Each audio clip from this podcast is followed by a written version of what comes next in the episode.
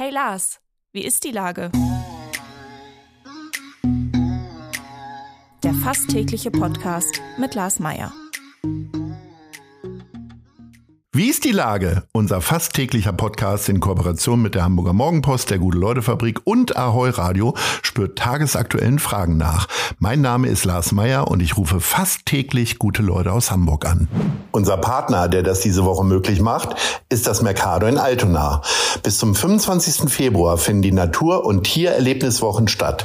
Freut euch auf ein buntes Programm und eine gelungene Mischung aus Information und Unterhaltung rund um die Themen Nachhaltigkeit, Umwelt und Tierschutz.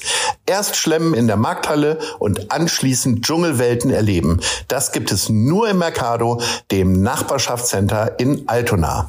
Das war Werbung. Herzlichen Dank. Heute befrage ich die geschäftsführende Gesellschafterin der Mood Academy, Donja Gulafschan. Ahoi, Donja. Moin, Lars.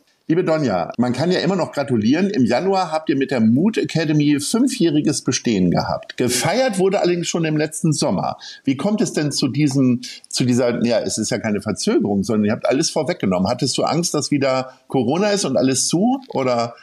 In der Warum? Tat, ein bisschen könnte man meinen. Ne? Wir suchen immer nach einem Anlass zu feiern. Also ähm, ja, es gab verschiedene Gründe. Wir haben endlich wieder feiern können überhaupt äh, nach zweieinhalb Jahren Pandemie. Und dann gab es den Grund ähm, oder den Anlass der Einweihung hier. Wir sind in unsere ganz eigenen Veranstaltungsräume auch noch gezogen, äh, vom Valentinskamp nach Barmbek Süd im Mai und hatten sowieso vor, die Räume hier auch einzuweihen mit unserem Netzwerk und ähm, haben dann dabei festgestellt, Moment mal, wir haben jetzt auch noch fünf Jahrgänge in die Ausbildung begleitet. Dabei realisiert, in diesem Umzugsstress realisiert, dass wir auch Fünfjähriges haben. Das haben wir zusammengeführt und eine fette Sause geschmissen. Gab es denn im Januar trotzdem nochmal so intern nochmal ein Glas Prosecco oder eher nicht? Da, dazu sind wir ehrlich gesagt noch nicht gekommen. Wir hatten aber vor ähm, Weihnachten ein Winterfest ähm, mit den Jugendlichen und haben alle fünf Jahrgänge eingeladen zu diesem Anlass. Das war auch schön.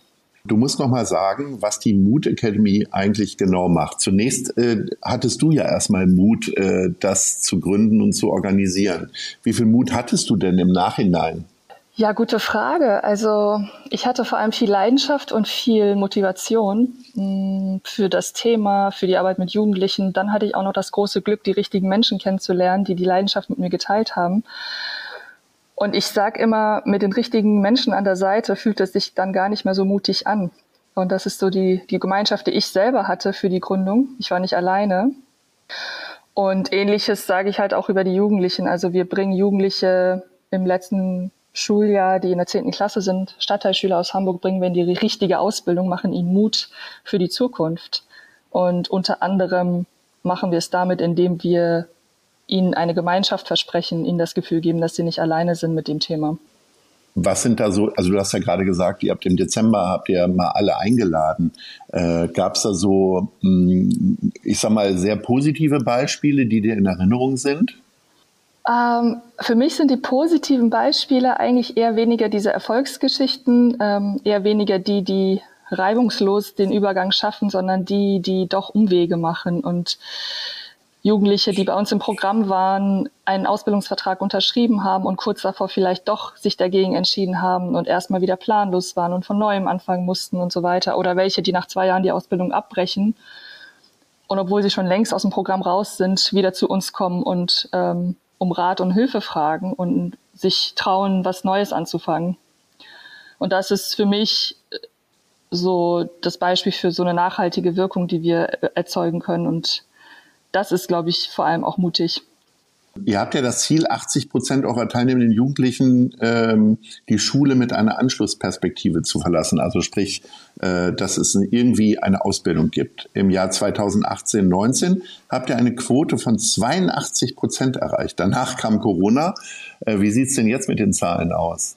Jetzt gerade, mm, ja, also Tendenz steigend. Wir haben letztes Jahr, letztes Programmjahr mit 65 Prozent abgeschlossen. Mhm. Das hat natürlich viele verschiedene Gründe. Ähm, wir nehmen natürlich auch mehr Jugendliche auf. Im ersten Jahr waren es 36, letztes Jahr waren es 70, dieses Jahr sind es 90.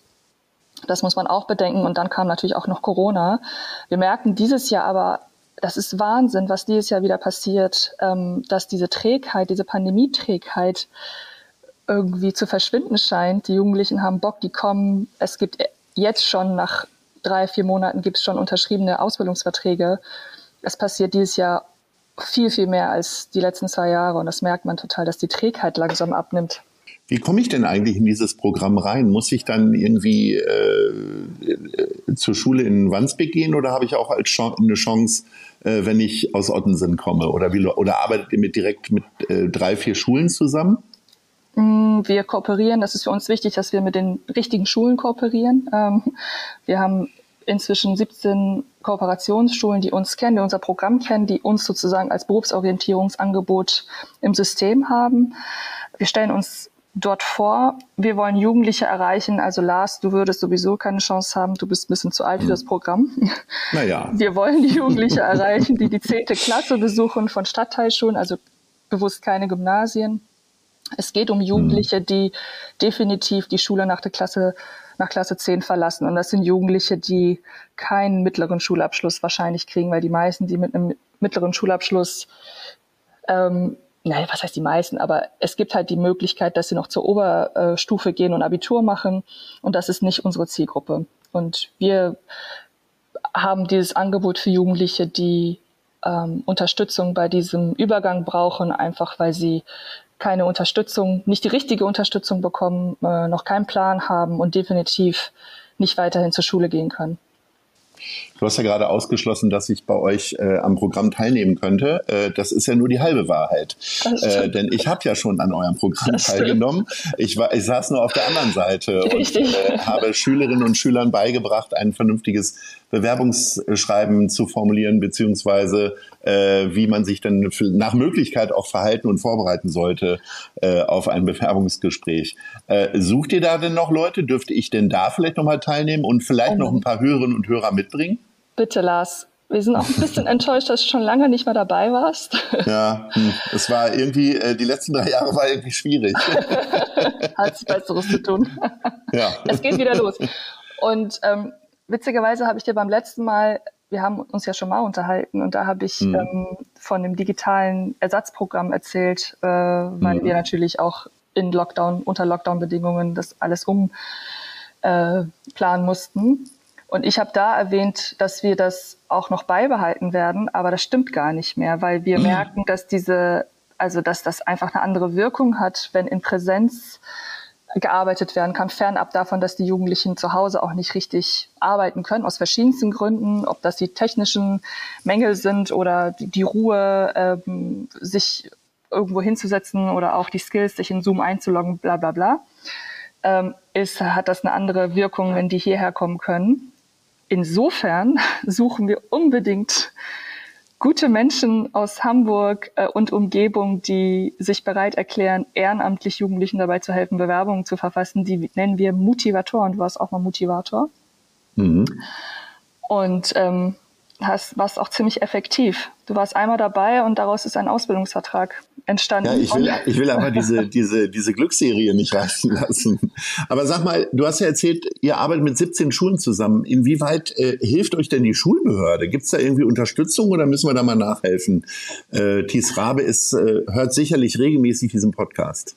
Ja, schöne Grüße.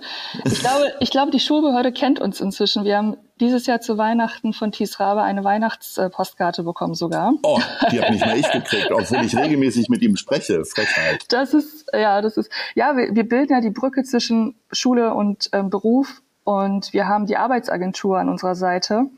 Mhm. Äh, die uns seit anderthalb Jahren fördert und das ist ein ziemlicher Erfolg.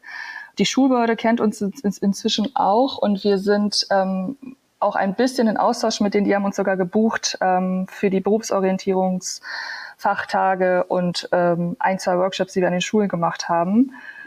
Aber da geht noch mehr, Lars. Also. Okay. Mhm. Ja, dann gucken wir mal. Ähm, was wäre denn so der größte Wunsch von deiner Seite aus der Stadt gegenüber? Mehr Geld natürlich immer, aber gibt es vielleicht noch äh, andere Erleichterungen, die möglich wären? Ich wünsche mir mehr Mut. Ähm, tatsächlich, das klingt jetzt ein bisschen flach, aber häufig scheitert es ähm, an, an ja, äh, Verschachtelung, Verkomplizierung von, von Dingen. Ähm, ich, ich, es, Gelder gibt es, Geld ist da. Ähm, es braucht, glaube ich, einfach so ein bisschen diesen Vibe von, es geht noch mehr und wie, wie schaffen wir es, diese Ressourcen besser auf Schule und für das, für das Thema ähm, ein, einzusetzen. Mm, da passiert schon einiges. Also ähm, Hamburg macht auch einiges, aber da geht tatsächlich noch mehr und das kriegen wir auch aus erster Hand mit. Und ich wünsche mir mehr Austausch. Also gerade, ich meine, Fachkräftemangel und so weiter, das ist jetzt schon wieder in den Schlagzeilen, es kommen ständig Studien raus. Wir, wir kennen die Prognosen für die Zukunft. Ähm, und es müssen viel mehr äh, die Akteure, äh, die an dieser Brücke beteiligt sind, zusammenkommen, in welcher Form auch immer, und sich austauschen und zusammenarbeiten, sich gegenseitig aufklären. Dann kommen wir mal ähm, vom Brückenbauen zum Tanzen. Wir sind nämlich schon bei der Top 3 und ich hätte gerne deine Lieblingsorte in Hamburg zum Tanzen gehen, weil man braucht ja auch mal ein bisschen ja. Entspannung. Und ähm, insofern frage ich mich, was ist denn Platz 3? Aber wir fangen mit Platz 3 an. Also, wenn nichts mehr geht, ich habe nicht so die große Auswahl mehr in Hamburg, muss ich sagen, aber wenn nichts mehr geht, bin ich ab und zu im Broschinskis auf dem Hamburger Berg. Was heißt denn eigentlich, wenn nichts mehr geht? Ein, eingeschränkt durch Alkohol oder wie? Oder weil die Füße schon wund ja, getanzt sind? Wenn man in der Gegend ist und ähm, da ist immer, wenn man sich auf so einen Abend einlassen möchte, wo so einen unvorhersehbaren Abend einlassen möchte, landet man dort, glaube ich, ja. Mhm. so, und Platz zwei? Das ist für mich Nachtasyl. Oh ja. Ich liebe diesen Ort. Mhm. Mhm. mhm. Und äh, Platz eins? Nach wie vor Pudeln. Oh ja, ja, auch gut. Sehr schön. Habe ich tatsächlich die Tage vorgestanden, ähm, hatte aber zu, war noch zu früh am Tag und dachte, da muss es jetzt mal wieder hin. Das ist ja durchaus ein Ort, den man vielleicht als einen der ersten erstmal gemieden hat ja, in den letzten drei Jahren, weil es doch immer sehr warm und schwitzig richtig, ist. Es kostet mich wirklich, je älter ich werde, desto mehr, aber grundsätzlich immer Überwindung reinzugehen, weil ich diese Rauchwolke ein bisschen schwierig finde. Ja. Aber das ist es mir wert. Die, es ist so ein toller Laden, die haben so ein tolles Booking. Ja, also holt mich immer ab. Sehr schön. Liebe Donja, ich wünsche dir äh, ganz viel Kraft, die du dir beim Tanzen holst für die Mood Academy.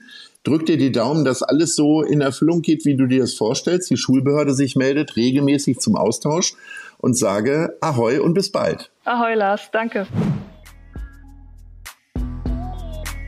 Dieser Podcast wird präsentiert von der Gute-Leute-Fabrik, der Hamburger Morgenpost und Ahoi Radio.